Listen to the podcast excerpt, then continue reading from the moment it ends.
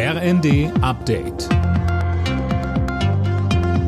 Stündlich neu. Auf den Punkt informiert. Ich bin Anna Löwer. Guten Tag. Die umstrittene Gasumlage könnte noch diese Woche gekippt werden. Damit rechnet SPD-Chefin Saskia Esken. Auch Grüne und FDP sehen die geplante Abgabe inzwischen kritisch. Gleichzeitig wird über eine Deckelung des Gaspreises diskutiert.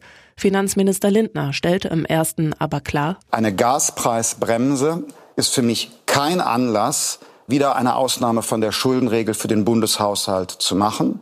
Man darf nicht vergessen, die Schulden, die wir heute machen, müssen ja auch irgendwann bedient zurückgezahlt werden. Und dann drohen uns im Zweifel sehr hohe Belastungen, wenn wir das nicht jetzt seriös machen. Bei der italienischen Parlamentswahl hat das rechte Lager einen Sieg eingefahren. Es kann nach Hochrechnungen mit einer Regierungsmehrheit rechnen. Mehr von Philipp Rösler. Die rechtsradikale Partei FDI kommt laut Hochrechnungen auf rund ein Viertel der Stimmen. Zusammen mit ihren Bündnispartnern dürfte es für eine absolute Mehrheit im Parlament reichen. FDI-Spitzenkandidatin Meloni hat angekündigt, die nächste Regierung im Land bilden zu wollen. Die Vizepräsidentin des EU-Parlaments Barley zeigte sich besorgt. Sie sagte der Welt, Meloni stelle eine Gefahr für das konstruktive Miteinander in Europa dar. Glückwünsche kamen dagegen unter anderem von AfD-Politikern.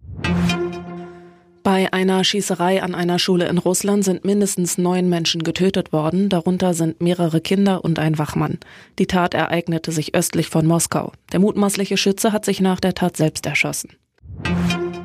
Wegen des Tropensturms Hermine sind auf den Kanaren über 250 Flüge gestrichen worden. Auf Gran Canaria, Teneriffa, La Gomera und La Palma gab es Rekordregenmengen von über 100 Litern pro Quadratmeter. Es kam zu Erdrutschen, Straßen wurden überflutet. Alle Nachrichten auf rnd.de